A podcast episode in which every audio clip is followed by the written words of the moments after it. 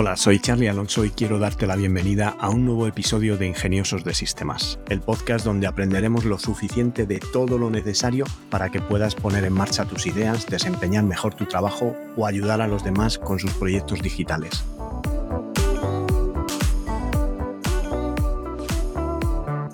En el episodio de hoy hablamos de gestores de contenido, pero antes déjame que os recuerde que tenolitas.com es un servicio de asesoramiento low cost donde podéis contratar vuestro plan de asesoramiento tecnológico por el precio de un par de cafés y hacer vuestras preguntas para poder contar con mi ayuda y poner en marcha vuestro negocio digital.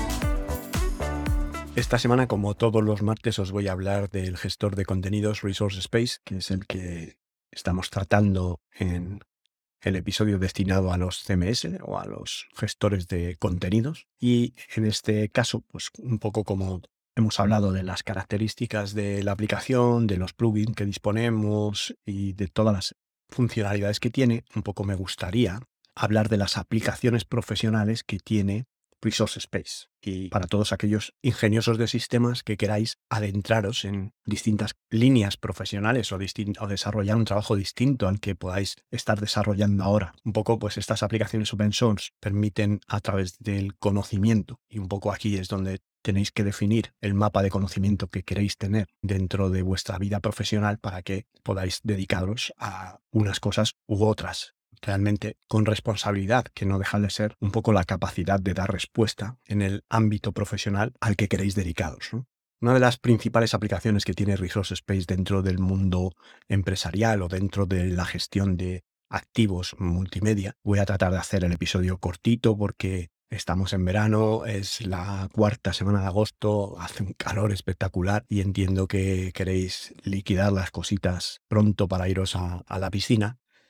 y voy a tratar de, mantenerme en un episodio muy cortito. Como os decía, la primera de las funcionalidades y más obvias que tiene Resource Space es la funcionalidad de archivo. Al final es una plataforma donde puedes gestionar muy fácilmente todos esos contenidos multimedia, imágenes, fotos, vídeos, audios, documentos que puedes subir ahí, extraer la información de muchos de los archivos y documentar con campos de documentación, haciendo una pequeña ficha catalográfica todo el material que vas consumiendo, vas generando dentro de, la compañía para tener ese archivo de activos digitales que todas las empresas van generando a lo largo de los años de todo el material, fotografías que se hacen para presentaciones de los propios PowerPoint, PDFs de memorias de proyectos, fotografías de eventos de marketing que hace la compañía, vídeos que se hacen en el departamento de comunicación, vídeos que se hacen en el departamento de recursos humanos. Todo este contenido, al final, se hace ingestionable, se hace inmanejable y se pierde una cantidad de tiempo y una cantidad de dinero abismal en la gestión o en la recuperación de estos archivos cuando te hace falta. De tal manera que una buena plataforma bien organizada y con una ficha catalográfica pequeñita pero bien definida, pues puede dar una solución de archivo fantástica a una empresa, a cualquier empresa, ya sea grande o pequeña, está en grandes corporaciones que tienen múltiples departamentos y cada vez la adopción de una herramienta así es más grande y va saltando de departamento en departamento gracias a la facilidad de uso, el tiempo que ahorra y al final pues el tiempo y la facilidad de uso se traduce en las empresas en, dinero y en, y en recursos optimizados, que también es un beneficio como archivo digital, pues también podría ser eh, lo que muchas empresas utilizan actualmente, sobre todo si tienes base de Microsoft, pues usas un SharePoint. Pero claro, SharePoint no está pensado para ser un DAM, para ser un Digital Asset Manager, porque el uso de archivos multimedia con SharePoint no es tan sencillo. El tema de vídeos, el tema de audios, pues realmente SharePoint evoluciona de herramientas como puede ser un explorador de archivos sofisticado en el que te permite pues eh, organizarte en carpetas, pero la aproximación por carpetas a algo que puede estar relacionado con muchas categorías y con muchos temas, pues es bastante rígida. Y lo que suele pasar en las compañías es que la aproximación por carpetas obliga constantemente a estar cambiando la estructura de carpetas y moviendo el contenido de un sitio a otro. Esto lo hace una pesadilla. Además, estas herramientas tipo SharePoint y otras muchas están pensadas para que encuentres lo que sabes que has metido cómo lo has metido y cómo lo has organizado. Mientras que Resource Space es muy bueno encontrando cosas que no sabías que estaban ahí. Gracias al metadata, que sería la aproximación por la que hay que documentar los archivos, pues es eh, la mejor de las opciones. Ahora mismo te puedes posicionar como un consultor, una persona responsable de archivo o de gestión documental, eh, sustituyendo o ampliando con Resource Space las funcionalidades que tienen las compañías o las pequeñas empresas con SharePoint. La verdad es que SharePoint no es una herramienta muy de pequeña empresa, muy de pyme. Es más, pues bueno, ya a partir de 50, 60 empleados, cuando tiene ya una plataforma de Microsoft que está mm, llevando pues ya correo electrónico, toda la funcionalidad del, del CRM con el Dynamic 360, el Navision como ERP, pues todo lo que puede ser esta filosofía de trabajo de Microsoft, pues es lo que incluye el SharePoint y otras herramientas para la gestión de los contenidos. Pero te digo que es un complemento ideal Resource Space para gestionar todos esos archivos, ya sea para el Departamento de Recursos Humanos con toda la plataforma de formación en vídeo, ya sea los vídeos de comunicación para el Departamento de Marketing, todo esto es mucho mejor gestionarlo en Resource Space por agilidad, por facilidad de uso, por facilidad de encontrar las cosas, por facilidad de gestionar las licencias y los estados de un contenido que luego pues en, en, en SharePoint no es tan intuitivo y tan fácil de, usar. Otros aspectos que hemos tratado también con Resource Space a lo largo de mi carrera profesional, pues ha sido, por ejemplo, un sistema de seguimiento de medios. Resource Space, como tiene un modo de ingesta automática de contenido basándose en lo que se conoce como un watch folder o una carpeta que se revisa dinámicamente y periódicamente, pues si te montas la infraestructura como hemos hecho nosotros a través de herramientas basadas en FFmpeg, que es otra herramienta open source que llaman la navaja suiza del vídeo digital y que por supuesto trataré en, en un episodio, puedes montar un sistema de captura de televisión digital. La televisión digital se emite por la radiofrecuencia en un modo digital, que es la televisión digital terrestre. Esta televisión digital terrestre llega a lo que sería la antena y ahí puedes poner, como hemos hecho nosotros, un gateway, un gateway de lo que sería DVB-T, que es el, estándar en el que se emite la, la TDT, a IP. Este gateway lo que coge es la señal de radiofrecuencia que viene por la antena y monta un streaming IP, un streaming de red, que puedes ver con programas tipo VLC, este reproductor de vídeos multimedia que muchos de vosotros sí conoceréis. Y este streaming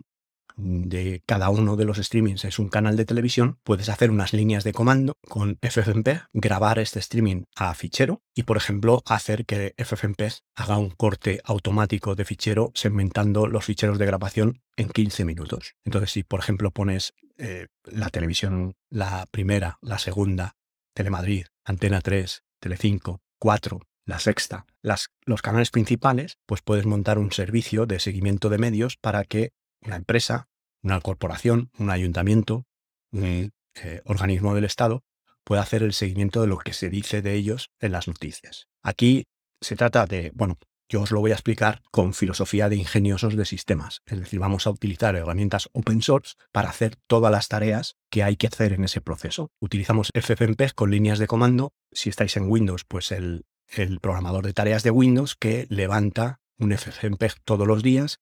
con grabación de 24 horas en segmentos de 15 minutos. De esta manera tenemos acceso cada 15 minutos a los ficheros, que va dejando en un directorio que a su vez es un watch folder de Resource Space. Y Resource Space cada minuto o cada 5 minutos, cuando queráis, va revisando esa carpeta y los vídeos que se encuentra ahí los publica en la página web de Resource Space, en el interface web de Resource Space. Según el codec que utilicéis, por ejemplo, si utilizáis H264 con un contenedor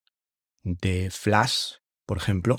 o codificación flash. Esto quiere decir que la metadata del fichero de vídeo la pone al principio y el vídeo es accesible aunque no esté terminado de grabar. Mientras está grabando puedes ir accediendo al vídeo. Esto para este tipo de aplicaciones de seguimiento de medios es muy importante porque eh, puedes extraer una noticia de un minuto que es muy importante, que está dentro del fragmento de los 15 minutos que estás grabando ahora sin que terminen de grabar estos 15 minutos. Una vez que FFmpeg va cortando esos segmentos de audio poco a poco, pues eh, van apareciendo en el interface web de Resource Space y puedes usar la herramienta de clip para extraer esas noticias y generar un nuevo recurso solo con las noticias de cara a tirar posteriormente la grabación y todos esos 96 bloques de 15 minutos que configuran las 24 horas de un día. Y también pues puedes incluso documentar o transcribir lo que dice la noticia o utilizar un servicio de transcripción enviándole el vídeo y el audio para que te haga la transcripción automática de la noticia. Y aquí, pues un poco la imaginación al poder y utilizar el API de Resource Space para montar un servicio externo que cuando genere un vídeo que sea una noticia que esté metida dentro de una colección, que eso significará que la noticia ha sido extraída de la grabación para no transcribir toda la grabación completa, pues cuando el servicio se dé cuenta de que esa colección tiene un elemento más, quiere decir que hay que coger ese nuevo elemento de la colección, mandarlo al servicio de transcripción automática, recoger el texto que nos devuelve el servicio de transcripción automática e inyectarlo en el campo de base de datos de transcripción, por ejemplo, un campo que llamemos transcripción de esa grabación. Y de esta forma tendremos un sistema automatizado de seguimiento de medios con herramientas open source. Otro de los flujos muy importantes en una empresa, ya con esto os dejo que os vayáis a la piscina, es el sistema de revisión y aceptaciones. Muchas de las empresas que a día de hoy están usando vídeo no son productoras de vídeo y no se dedican al entorno de vídeo, por lo tanto subcontratan tanto la fotografía como el vídeo, incluso como el audio si son empresas que empiezan a hacer podcast y los encargan a servicios externos. De esta manera, la empresa necesita un sistema para verificar, revisar y aprobar el contenido que estos proveedores de servicio les están entregando. Así que puedes montar Resource Space, utilizar los estados, etiquetarlos como más te convenga, estos estados de pendiente de aprobación, pendiente de revisión, activado, pendiente de archivado, archivado y borrado, los usas con pendiente de aprobación, estaría bien, mejor pendiente de revisión si necesitas un segundo nivel de revisión y aceptación. Por ejemplo, hay un equipo técnico que se encarga de solicitar a las productoras enviarles el guion de lo que quieren que se grabe y un pequeño briefing de lo que hay que grabar y cuando reciben el vídeo dan la aceptación de tal manera que al, darle al botón aceptar con las acciones del Workflow Manager de Resource Space, pasa este vídeo de pendiente de aprobación a pendiente de revisión. Ha sido aprobado y pasa a pendiente de revisión. Eso notifica a una persona ya con un nivel mayor de, de criterio, pues que hace la última revisión del vídeo. Si lo rechaza, pues al final, a través de los comentarios, puedes eh, nombrar, puedes eh, etiquetar a un usuario para decirle, Antonio, en el minuto 2.30 del vídeo, pues el rótulo que aparece de la persona que está hablando está equivocado, no es esa persona, alguien ha pasado mal los textos. En el minuto 1.18 las imágenes que salen están demasiado oscuras, hay que subir el contraste. Entonces, lo que haya que devolver a edición porque es un tema de retoque, de rótulos y demás, se devuelve a edición, el editor genera una nueva versión corregida con las modificaciones que ha solicitado el revisor y sustituye el vídeo por una nueva versión. Acordaros que Resource Space tiene un plugin de control de versiones que va añadiendo como alternativo todos los vídeos que vamos subiendo a la plataforma contra esa misma ficha catalográfica, vamos subiendo una versión tras otra hasta que la revisión está completada y finalmente aceptamos ese recurso que pasa ya activo, que pasa ya publicado en la plataforma, para que el departamento que lo va a consumir lo pueda publicar en televisión si es un anuncio para televisión, en redes sociales si va para redes sociales, en una presentación interna, un evento interno, lo que queramos. Y estos son un poco los casos de uso que más eh, podéis encontrar en las empresas, aparte pues, de que Resource Space os va a poder servir para poner colecciones de, publicar colecciones de cosas eh, a través de sus fotografías. Y seguramente, y si se os ocurre un caso de uso nuevo, estaría encantado si me lo comentáis bien por Telegram o bien en los comentarios del podcast o en el formulario de preguntas de la web para que, bueno, pues pueda pensar en ese caso de uso y poderlo describir para que otros ingeniosos de sistemas se puedan aprovechar también de, de esa idea que habéis tenido. Por mi parte nada más, hasta aquí el episodio de hoy, espero que podáis seguir este podcast en las principales plataformas. Muchas gracias por vuestras valoraciones y comentarios en Apple Podcasts por vuestros me gusta en iBox y en Spotify. Y gracias por estar al otro lado y querer formar parte de esta comunidad de ingeniosos de sistemas. Nos encontramos en el próximo episodio y que tengáis un ingenioso día.